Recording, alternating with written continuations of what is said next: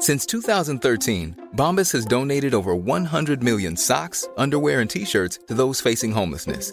If we counted those on air, this ad would last over 1,157 days. But if we counted the time it takes to make a donation possible, it would take just a few clicks. Because every time you make a purchase, Bombas donates an item to someone who needs it.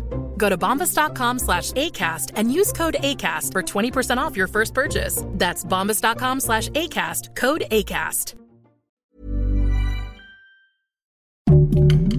Heraldo Podcast, un lugar para tus oídos. Es oficial, el sexo femenino se apoderará de los cargos en la Cámara de Diputados.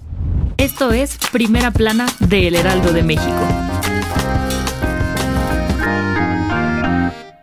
Ahora sí, ya se armó. Santiago Krill dejará su puesto como diputado para ir por la candidatura presidencial por la oposición y como si se tratara de un sueño, esto significa que, por primera vez en la historia de México y del Congreso de la Unión, la mesa directiva de la Cámara de Diputados se conformará única y exclusivamente de mujeres. Sí, ante la salida de Krill, se pretende que en el inicio del próximo periodo ordinario sea una mujer quien esté al frente. Las candidatas que apuntan a llegar a la presidencia de la mesa directiva son Carolina Vigiano o Marcela Guerra. Pero ojo, por ahora, la diputada del PAN Noemí Berenice Luna se quedará como presidenta lo que resta del receso legislativo, acompañada de Carla Yuritsi Almazán de Morena y Marcela Guerra del PRI, entre otras integrantes. En su primer acto oficial, tras tomar protesta, Luna Ayala manifestó su aprobación de que la mesa directiva esté conformada por diputadas, ya que es un mensaje de justicia y marcan un momento en la historia de México. Puro Gear Power. Si quieres estar bien informado sobre las elecciones del próximo año, no te pierdas la cobertura Ruta 2024 a través de todas las plataformas del Heraldo de México.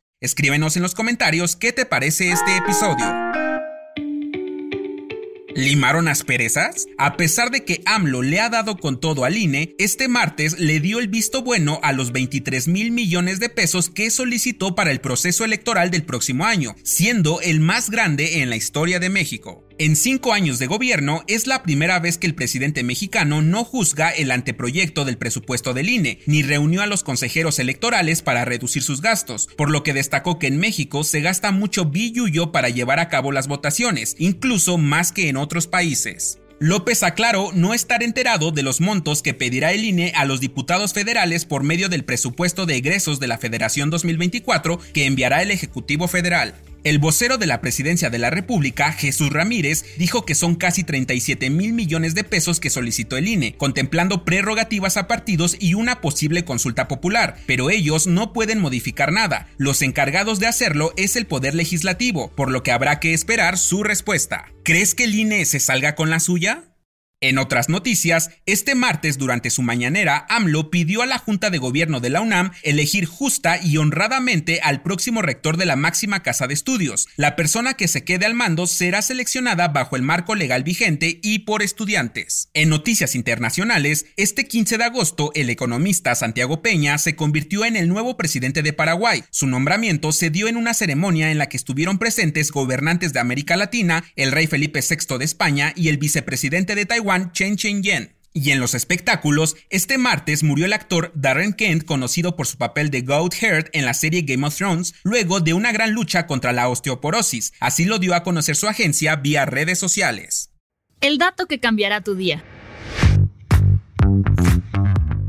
Por muy loco que parezca, dentro de tu cabeza habita un gusano. Calma, no es tal cual el animalito que arrastra por todos lados, es una forma coloquial de llamar al tic que padecen muchas personas al momento de no poder sacar una canción de su cerebro. El compositor y profesor de la Universidad de Cincinnati, James Kelaris, catalogó este padecimiento como composiciones que activan partes del sistema nervioso liberando la dopamina. Lo malo de presentar un gusano auditivo por las noches es que te traerá consecuencias como dormir menos por la emoción que te provoca el escuchar muchas veces seguidas tu canción favorita. El gusano musical es un fenómeno natural que ocurre en la cabeza por la reproducción constante de melodías sencillas y fáciles de recordar. Actualmente, escuchar música se ha vuelto tan sencillo como presionar un botón y comenzar a disfrutar. Cuéntanos, ¿qué rola te ha hecho tener un gusano musical en los últimos días? La recomendación. Las mujeres privadas de su libertad no solo enfrentan prejuicios de la sociedad que las rodea, también luchan contra un sistema de justicia penal que no favorece su derecho de maternar y que les provoca daños irreparables a nivel físico, mental y emocional, así como en la integridad de sus bebés e hijos. Conoce más en este episodio del podcast En la Mother Soy Mamá con Saskia Niño de Rivera como invitada. Yo soy Arturo Alarcón y nos escuchamos en la próxima. Esto fue Primera Plana, un podcast del Heraldo de México. Encuentra nuestra Primera Plana en el periódico impreso, página web y ahora en podcast. Síguenos en Instagram y TikTok como El Heraldo Podcast y en Facebook, Twitter y YouTube como El Heraldo de México. Hasta mañana.